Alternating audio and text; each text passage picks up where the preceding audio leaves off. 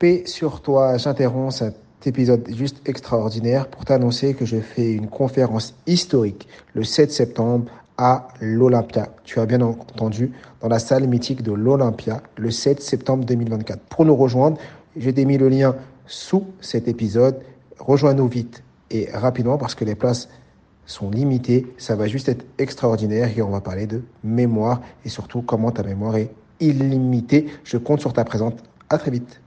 Et si aujourd'hui, tu avais la, la ligne de 10 ans, elle avait un super pouvoir.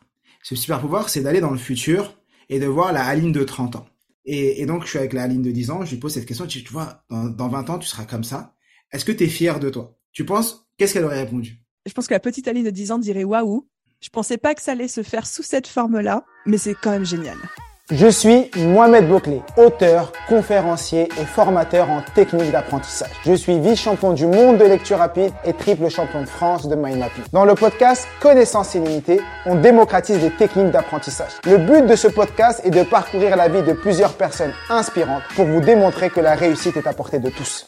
Paix sur vous, bienvenue dans mon premier épisode du podcast Connaissance illimitée. Ce podcast a pour but de démocratiser les techniques d'apprentissage et il parcourt la vie de plusieurs personnes inspirantes pour vous démontrer ce que la, que la réussite est à portée de tous. Et aujourd'hui, j'ai la chance d'inviter Aline, qui est une amie que je connais depuis maintenant deux ans.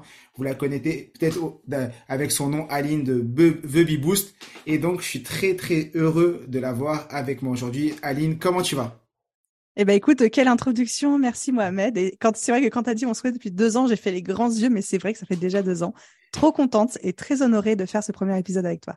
Effectivement, j'ai pensé à toi quand j'ai voulu lancer mon podcast parce que tu as un podcast qui fait fureur. Tout le monde a déjà entendu parler de ton podcast ou a déjà écouté un de tes épisodes. Euh, si c'est pas le cas, je vous invite vraiment à aller euh, l'écouter. On mettra les références euh, en dessous. Et ça m'a beaucoup inspiré à force d'écouter tes épisodes, de me dire, bah moi aussi, j'aimerais euh, lancer mon podcast. Et euh, Aline, tu es une référence dans ce que tu fais aujourd'hui, dans l'entrepreneuriat, dans l'accompagnement des femmes entrepreneurs et des hommes entrepreneurs, dans, dans l'accompagnement de, de jeunes entrepreneurs. Je vais d'abord te laisser te présenter et après on va commencer. J'ai plein de questions à te poser pour permettre aux gens euh, de découvrir tes points forts, tes techniques d'apprentissage, comment tu, qu'est-ce que tu utilises pour avancer et euh, montrer à tous que la réussite est à portée de tous. Parfait. Quelle pression. Bon, je me lance. J'aime bien me présenter à travers euh, trois prismes. Donc, on va dire que j'ai trois euh, casquettes principales. La première, c'est la casquette de coach business. Donc, effectivement, tu l'as dit, mon métier et ma certification, mon diplôme, c'est d'accompagner les gens qui se lancent dans l'entrepreneuriat ou qui sont déjà entrepreneurs à se développer, à prendre confiance, à trouver des clients euh, et grosso modo, en fait, à vivre leur meilleure vie. Euh, ma deuxième casquette, c'est d'être fondatrice CEO de The Boost, qui est mon entreprise aujourd'hui, qui tourne avec une équipe. Donc, ce n'est plus juste moi qui coach des gens en individuel. Aujourd'hui, on a des gros programmes de formation. donc, il y a tout ce rôle de manager de, cette petite équipe et de cette boîte qui grossit. Et ma troisième casquette, tu en as aussi un petit peu parlé, celle de podcasteuse, puisque je suis la créatrice et l'hôte du podcast Je peux pas, j'ai business, dans lequel je donne euh, bah, tous mes meilleurs conseils, euh, astuces, stratégies justement pour développer euh, son business. Voilà. Waouh, super description. Tu as trois casquettes incroyables.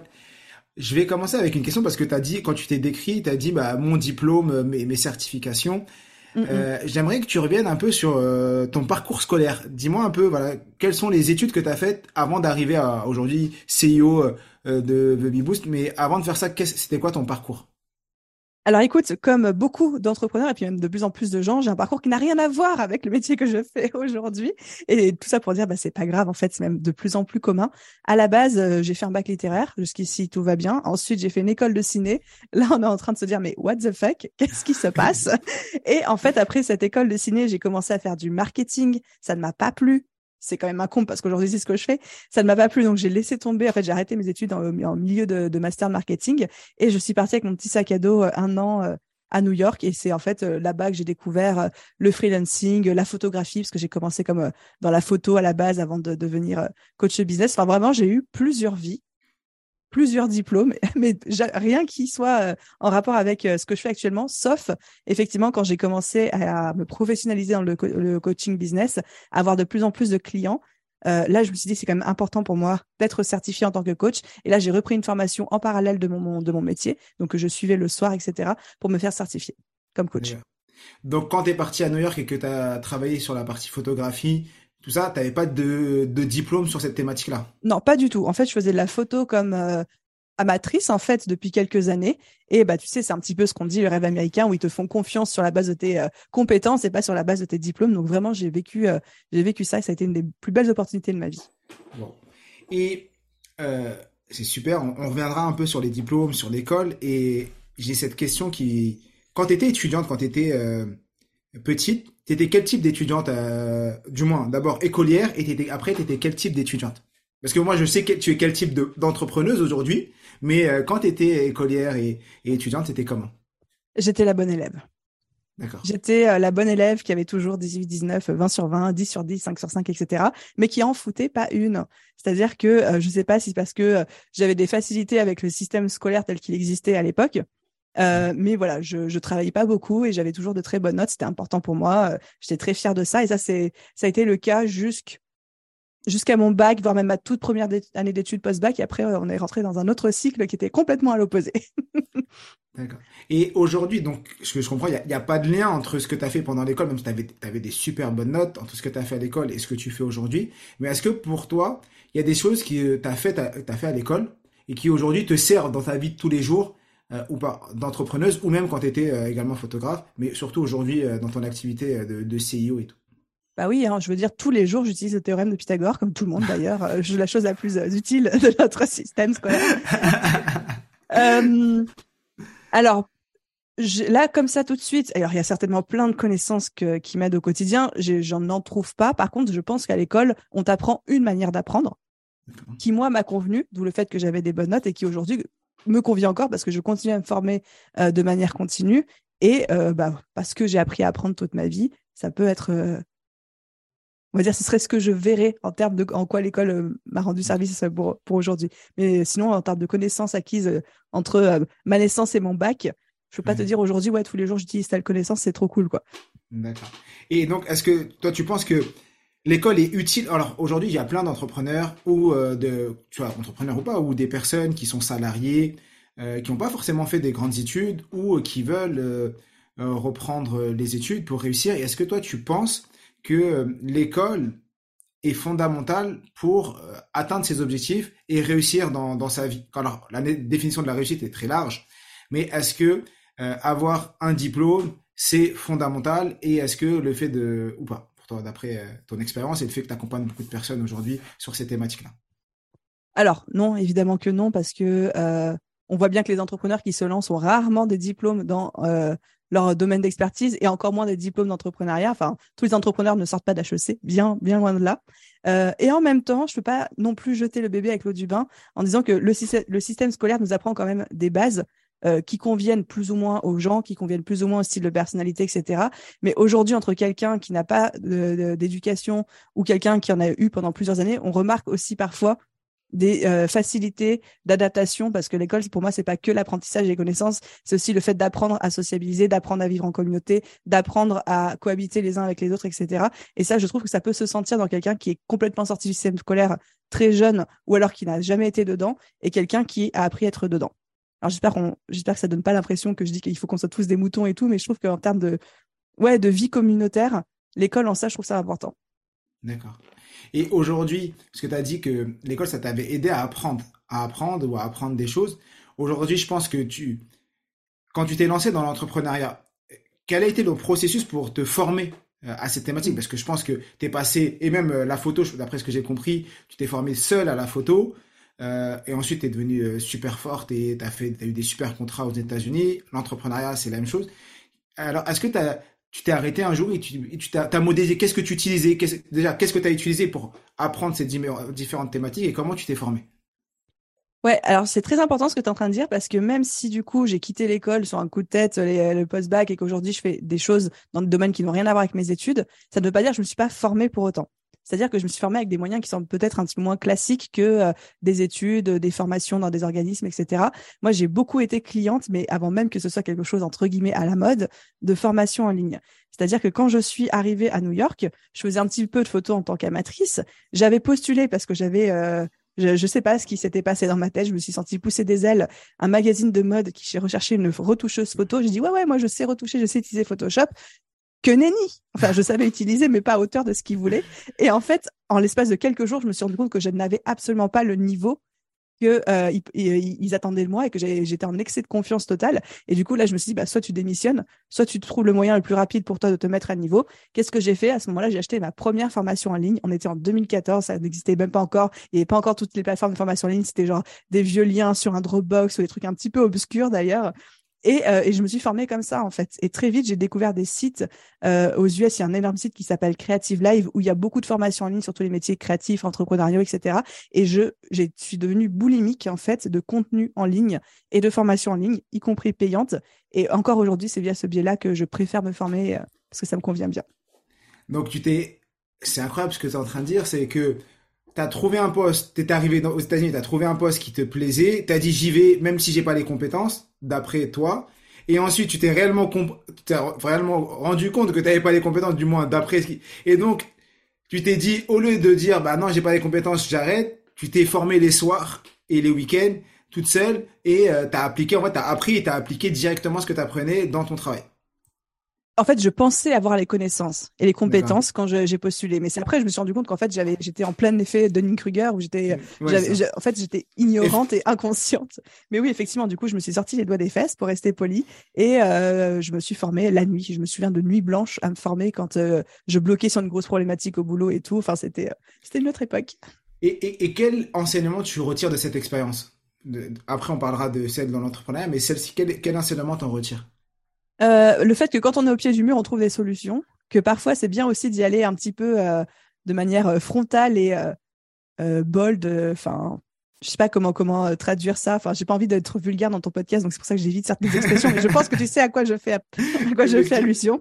Surtout pour le premier épisode, parce que les gens vont dire mais attends, son premier épisode, il commence comme ça. Moi, je veux plus, je veux plus écouter ça.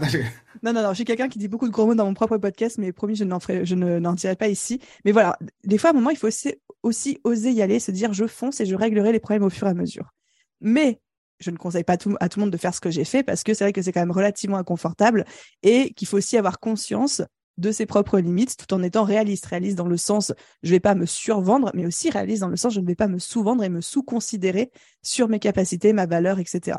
Donc, c'est voilà, c'est un petit peu ça. Moi, je suis quelqu'un, j'aime bien euh, poser la main sur la vitre de la cheminée avant de dire ah oui, ça brûle. Mais bon, si vous êtes quelqu'un où quand on vous dit ça brûle, vous dites ok, je te crois et que ça vous évite une brûlure, c'est bien aussi quoi. Wow. Et quand tu t'es lancé dans l'entrepreneuriat, est-ce que tu as reproduit le même système ou non, tu as, eu un processus différent? Non, j'ai plus ou moins reproduit le même système parce que ça fait partie de, de ma personnalité en étant peut-être un petit peu plus consciente aussi de là où j'avais tendance à, faire des excès de confiance, des choses comme ça. Donc, d'où la fameuse formation en coaching euh, que, que j'ai su, que j'ai suivie, où j'ai pas attendu d'être au pied du mur en mode je suis incompétente pour me mettre à me former. Et est-ce que tu peux nous reprendre un peu, parce que effectivement, tu as présenté tes trois casquettes, mais est-ce que tu mm. peux reprendre un peu le début de The Boost avant d'être aujourd'hui euh, une référente au niveau podcast? La dernière fois, j'ai vu qu'il y avait 2 millions d'écoutes ou de téléchargements, je sais plus si c'était écoute ou téléchargement euh, au niveau de ton podcast, c'est incroyable. Avant d'être une référence ou même dans l'entrepreneuriat, et aujourd'hui, beaucoup de personnes te connaissent, ça a été quoi les, étapes et comment tu t'es passé de la photo à dire, bah maintenant j'arrête la photo, j'arrête d'être freelance et maintenant j'accompagne les gens. Et ensuite, tout le reste? C'était une histoire assez dingue. Là, pour le coup, c'est presque pas ma faute. J'ai juste suivi le mouvement. Euh, donc, je faisais ce métier de retoucheuse photo. C'était trop cool. Je vivais ma meilleure vie. J'ai fait ça pendant six ans et demi quand même. J'avais vraiment, enfin, je pensais que c'était ma carrière, que ça allait être toute ma vie. J'adorais ça. Et en fait, j'avais tellement de clients euh, de boulot que j'avais plein de gens, d'entrepreneurs ou de freelance autour de moi, parce que c'était beaucoup mon réseau, qui me disaient, mais Aline, comment tu fais pour trouver autant de clients? Comment tu fais pour gérer ton business? Comment tu fais pour gérer tout ce qui t'arrive? C'est trop bien, mais moi, j'ai pas ça. Et en fait, j'ai commencé à dire les, choses et au bout d'un moment, j'en ai eu marre de répéter les mêmes conseils à tout le monde. Donc, je me suis dit, écoute, je vais créer un blog, je vais mettre tous mes conseils dessus. Comme ça, bah, ceux qui sont intéressés les liront et puis moi, ça m'évitera de me répéter tout le temps. J'ai créé un blog. Euh, pour la petite histoire, j'ai créé genre en deux, trois jours parce que c'était vraiment un truc euh, au pied levé. Puis évidemment, entre les gens qui me demandaient de plus en plus de conseils et puis moi qui me suis un petit peu prise au jeu parce que tu sais quand tu lances dans un nouveau projet tu as envie de te challenger de voir c'est où je peux où est-ce que je peux l'emmener du coup j'ai découvert le monde merveilleux du marketing en ligne du marketing digital de la création de contenu un univers s'est ouvert à moi dont je ne soupçonnais même pas l'existence. Et je me suis dit, mais en fait, c'est génial. J'ai envie de me challenger à voir qu'est-ce que je vais pouvoir faire de ce blog, où est-ce que je peux le pousser? Donc ce blog s'appelait évidemment The. Quelques mois après, il y a le podcast qui est apparu aussi. Et vraiment, c'était mon hobby, c'était une passion. Je le monétisais pas du tout, c'était pas mon métier, mais ça me prenait toutes mes soirées et j'étais mais passionnée par ça. Et en fait, au bout d'un moment, ça a commencé à prendre tellement d'ampleur que j'ai décidé de me mettre un peu au pied du mur et de dire bon bah, je vais arrêter la retouche photo, je vais me lancer à temps plein sur ce blog et on va voir ce qui va se passer. Et ben voilà, du coup, j'ai jamais fait marche arrière. Et, l'incroyable c'est est, arrivé. Et, ça, et l'incroyable est arrivé. Et, ça. et euh, six mois après, tu faisais un lancement où il y avait des centaines de personnes qui rejoignaient euh, ta, ta formation et, ça, c'est incroyable. Mm, mm. Il y, a, il y a un point que, que je voulais soulever de, de ce que tu as dit. Euh, donc, moi, je suis fondateur de Connaissance Illimitée et souvent on me pose la question qu'est-ce que la connaissance illimitée? Pour moi, c'est apprendre, appliquer, partager. Et ce qui est fou de ce que je suis en train, en t'écoutant, j'ai l'impression que tu as exactement utilisé ce processus, tu as appris plein de choses. Donc, dans ta vie de, on va prendre la vie d'entrepreneur, tu as appris plein de choses et tu les as appliquées pour toi. Donc, c'est pour ça que ton activité de retoucheuse photo a cartonné. Et ensuite, tu as commencé à les partager sans rien attendre en retour. Donc tu partages et après tu as partagé ça en formalisant ça. Et donc je pense que le fait de partager ça sur ton blog, ça a aussi permis de d'augmenter aussi ton professionnalisme parce que tu mettais des vrais des mots sur ce que tu faisais, tu devais conscientiser les choses et c'est pas la même chose que juste de faire des choses comme ça. Et euh, je pense que ça a été euh, super puissant parce que tu as appris, tu as appliqué, tu as partagé et après une fois que tu as commencé à partager, et eh ben le la, suite est arrivée parce que quand tu partages de la valeur, il y a forcément des gens qui, qui, qui veulent cette valeur et, et ça c'est super incroyable. Bravo. J'ai, encore plein de petites questions à, à te poser euh, par rapport à, à, à, tout ça. Il y en a une. Donc j'ai bien compris que toi le support d'apprentissage, donc tu apprends toujours, tu es énormément sur les formations. Est-ce que tu utilises d'autres supports? Parce que tu as appris l'entrepreneuriat, tu as appris la touche photo avec des formations. Est-ce que tu utilises d'autres supports que la formation en ligne pour te former? Euh, ou pas? Est-ce que comment tu fonctionnes aujourd'hui? Est-ce que tu es que formation en ligne ou tu as d'autres moyens de formation pour toi tous les jours? J'ai d'autres moyens. Alors, je vais pas te citer l'école de la vie parce que c'est fait cliché que oui, on apprend tous sur le terrain. Euh, en dehors des formations, je lis beaucoup. En fait, dès que j'ai un sujet qui m'intéresse, j'ai tout de suite acheté trois, quatre livres sur le sujet, si possible, qui couvrent des angles assez différents. Pour, et je considère que ça va être ma base, mon socle. J'écoute aussi pas mal de podcasts, mais ça, c'est un petit peu plus anecdotique. Mais sinon, effectivement, c'est quand même majoritairement de la formation en ligne. Formation en ligne, lecture et euh, podcast euh, un peu euh, mm-hmm. d'accord. Et concernant la lecture, ça tombe bien. Je vais te poser une question sur les livres juste après. Donc tu m'as fait la, transition de manière incroyable. Aujourd'hui, pour toi, alors quel est le, meilleur livre d'entrepreneuriat? Parce que tu es dans l'entrepreneuriat. Pour toi, quel est pour toi hein, bah, Après, il y en a plein. Et après, la deuxième question, quel est pour toi le meilleur livre que tu aies lu? Alors là, c'est domaine confondu. Et comme ça, je les mets parce que moi, on me pose toujours ces questions. Donc, comme tu sais, dans, la thématique de la lecture, de l'apprentissage, de la mémorisation, et souvent on vient dire, Mohamed, j'ai lu plein de livres où j'aimerais lire. Tu me conseilles quoi comme livre? Donc, je, conseille des livres, mais là, j'aimerais bien que mes invités euh, puissent me conseiller des livres. Et peut-être ça va être comme les miens, ou peut-être d'autres. Et ça, ça va être incroyable parce que ça me permettra aussi d'aller les lire si je les ai pas déjà lus. Alors, c'est très compliqué de répondre à cette question parce que chaque livre t'apporte au moins une pépite, je trouve, qui, euh, qui, qui, qui, change quelque chose dans ta manière de fonctionner, de grandir, etc. Donc, j'ai cité un livre qui m'a particulièrement marqué. C'est un livre qui parle de productivité plus que d'entrepreneuriat, que tu as lu aussi, je le sais, qui s'appelle The One Thing, euh, l'art de passer à l'essentiel. De, je crois que c'est Gary Keller, un truc comme ça, qui, euh, qui l'a écrit, qui m'a vraiment changé en termes de d'objectifs, de productivité et de d'art de se concentrer en fait sur ce qui va vraiment nous aider à atteindre nos objectifs. Et ça, je pense que c'est des lectures qui conviennent aussi bien à l'entrepreneuriat qu'à un salarié, qu'à un étudiant, que quelqu'un qui veut euh, être plus performant et plus efficace sans s'ajouter de charge mentale en fait. Donc ça, ce serait la priorité, la priorité aux priorités. S'il y avait une seule chose que tu devais faire, ce serait quoi? C'est ce qui est prioritaire. Donc ouais, effectivement, moi aussi ce livre, euh, j'ai adoré et je le, je l'ai lu, relu, re-relu. Et à chaque fois que je le lis, je me dis waouh, euh, je vois un angle différent, je vois d'autres choses. Et c'est super puissant de pouvoir relire des livres. Et c'est là pour ça que quand tu as la chance de faire de la lecture rapide, ben, quand tu prends 4 heures pour lire un livre habituellement et là que tu prends qu'une heure, ben, tu te dis ben, je peux le lire 4 fois. Parce que euh, quand une personne l'aura lu, l'aura lu euh, en 4 heures, moi je l'aurais lu 4 fois et ça c'est incroyable. Mais, je me souviens d'ailleurs que ce livre-là, tu l'avais, euh, tu, on l'avait eu à peu près au même moment parce qu'on avait intégré mmh. euh, euh, un même un, même petit groupe et que à la première rencontre, tu nous avais dit ouais le, le livre, je l'ai lu en 50 minutes. Moi, j'avais lu en une soirée, j'étais trop jalouse.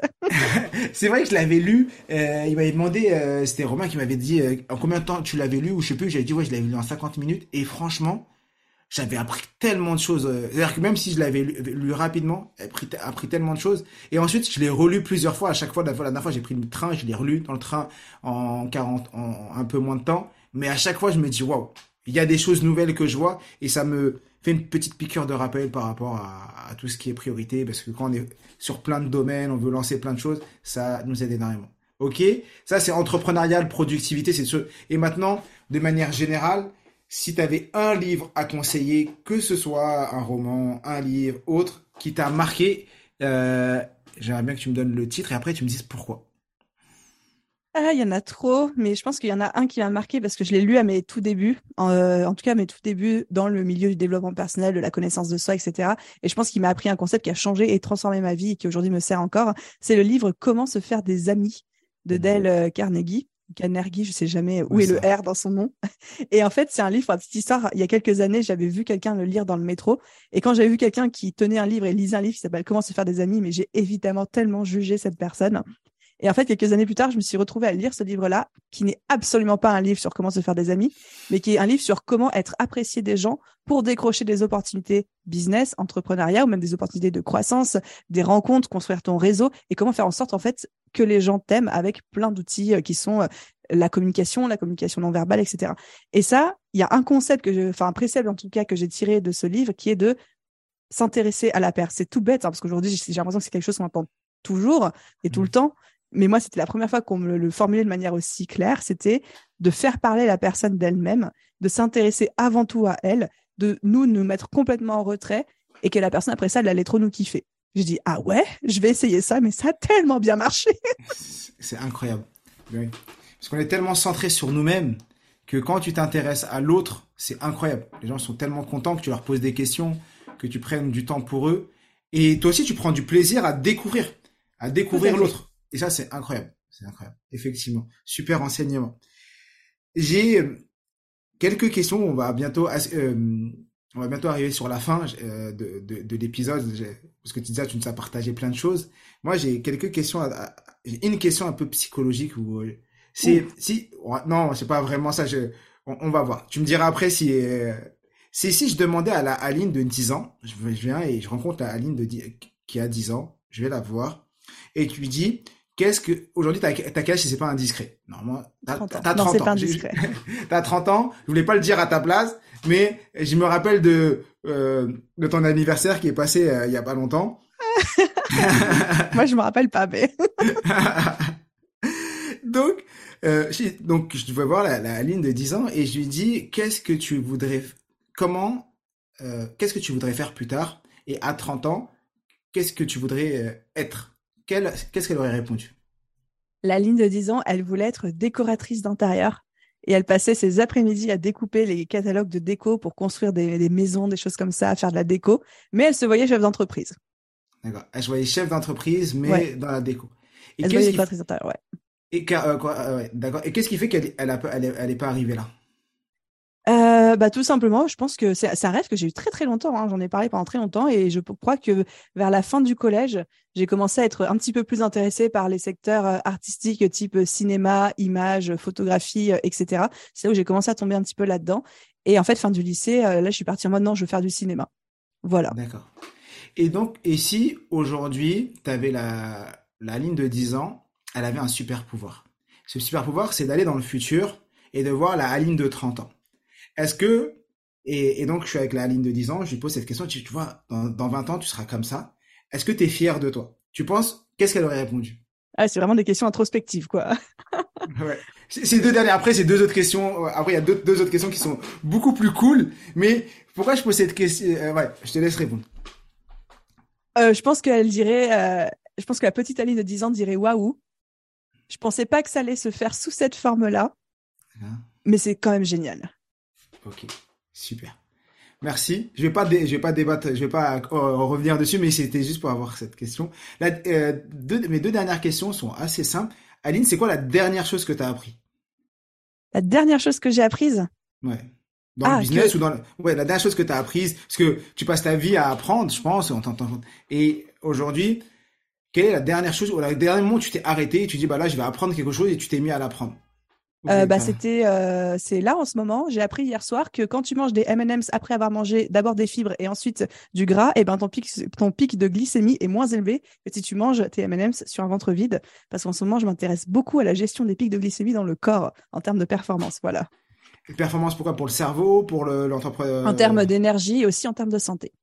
D'accord. Effectivement, manger du sucre après avoir mangé des fibres, ça c'est beaucoup mieux que manger le, le, Voilà, parce qu'en gros, les fibres, ça fait un petit tapis dans ton intestin, ça réduit la porosité intestinale et l'absorption des euh, de tous les trucs, les sucres transformés, etc. Voilà. Donc euh, rien à voir avec l'entrepreneuriat. Non, mais il y a tout euh, ce, podcast traitera traite toutes les tous les sujets et c'est très bien. C'est on, voit que même si tu es entrepreneur, tu apprends plein de choses et donc là tu te passionnes sur cette thématique-là et c'est pas parce que tu es expert sur une thématique que tu vas pas apprendre plein d'autres choses et sur plein d'autres thématiques et c'est ça qui est puissant. À partir du moment où tu sais apprendre, bah, tu peux tout apprendre et demain t'intéresser donc à la glycémie et dans une semaine peut-être t'intéresser à la couture. Peut-être tu aurais pu me répondre euh, j'ai appris euh, comment je pouvais euh, je sais pas faire bah, recoudre mes habits, je me suis mis à voilà pour déstresser, ça, ça peut être tout La dernière question, et je m'arrêterai sur ça. Et c'est la question que je poserai à chaque fois à la fin de mon podcast. C'est un peu la question, euh, bah, la question fin. Si aujourd'hui c'était euh, ton dernier jour sur Terre et euh, que tu avais tes proches autour de toi, qui étaient là, tout le monde réuni, et tu voulais leur partager un enseignement, juste un. Tu peux pas, tu dois leur léguer quelque chose, mais là tu leur lègues pas de l'argent, tu leur lègues pas une maison, tu leur lègues un enseignement. une chose que tu leur, as envie de leur porter et tu sais que ça va leur servir après ton départ. Ce serait quoi? Alors, c'est, ça doit être quelque chose, ça peut être un, genre un principe philosophique ou est-ce que ça doit être un truc un peu concret? Ce que tu veux. C'est vraiment, il euh, n'y a pas de, il y a pas de bonne, mauvaise réponse, il n'y a pas de euh, philosophique, pas philosophique. C'est vraiment toi. C'est ton, t'as cette chance d'avoir tous les gens que t'aimes autour de toi, les personnes les plus proches, et tu dois partir et voilà, tu veux leur laisser un, héritage, une chose, mais, euh, mais qui concerne l'apprentissage ou un enseignement que tu as envie de leur partager. Je leur dirais que l'important dans la vie, c'est de prendre l'ambition la plus ambitieuse qu'ils ont, de la prendre, de voir son niveau d'ambition, de le multiplier par 10 et de viser cet objectif-là. Parce que c'est là où on va vraiment se challenger et vraiment arriver au maximum de nos compétences. Parce que de base, on a tendance, même quand on pense être ambitieux, à déjà un petit peu se freiner, se restreindre inconsciemment. Donc toujours de faire un x10 sur ses ambitions, ses objectifs, ses envies, pour être sûr d'avoir fait le maximum. Et évidemment qu'on n'y arrivera pas, mais comme ça, on est sûr au moins d'avoir fait le max du max. Merci euh, Aline. Pour euh, cet enseignement. On arrive à la fin du premier épisode. Je te remercie beaucoup. Est-ce que Aline, tu as quelque chose que tu aimerais partager aux personnes qui nous écoutent aujourd'hui? Euh, Un dernier mot, un enseignement, quelque chose que tu aimerais leur partager? Juste qu'ils ont raison d'écouter ce podcast parce que tu es quelqu'un qui fait un travail absolument formidable et que ce n'est que le premier épisode d'une très très longue série et d'un podcast qui va bientôt euh, venir détrôner le mien. Je te challenge. Là, tu as pris un objectif ambitieux que je m'étais donné, tu l'as multiplié par un million parce que pour arriver aux 2 millions de, vues et de téléchargements. Ok. Bah, bah, je, je prends le challenge, on se donne rendez-vous dans un an et on voit où j'en suis et si je t'ai détrôné... Euh, moi, je pense pas, mais on va tout faire pour. On va tout faire pour. Moi, c'est un challenge qui est ambitieux. Qui me, qui me, qui me, qui m'impressionne dans, la rapidité et l'intensité de ces résultats, c'est toi, quoi. Donc, euh, s'il y a une personne qui peut le faire, c'est toi. Merci beaucoup pour, pour ce compliment. Merci Aline d'avoir accepté mon invitation, d'être là et de m'accompagner euh, pour ce premier épisode. Comme tu as dit, j'espère qu'il y en aura, je suis sûr qu'il y en aura encore plein. N'hésitez pas, si euh, l'épisode vous a plu, à laisser un commentaire sous euh, l'épisode, à mettre 5 étoiles, pas moins de 5 étoiles parce que sinon après nous on pleure, on, se déprime. Donc euh, forcément 5 euh, sinon sinon je vais pleurer, c'est sûr. Mais voilà, laissez un commentaire et n'hésitez pas à m'écrire sur les différents réseaux pour me dire ce que vous aimeriez découvrir dans ce épisode, les questions que vous aimeriez que je pose à, mes invités et les personnes que vous aimeriez que j'invite également dans ce podcast. C'est mon podcast, mais c'est également le vôtre. Donc on va le co-construire ensemble. Et euh, comme je dis toujours, je suis, tu es, nous sommes tous des illimités. À très vite. Bye tout le monde.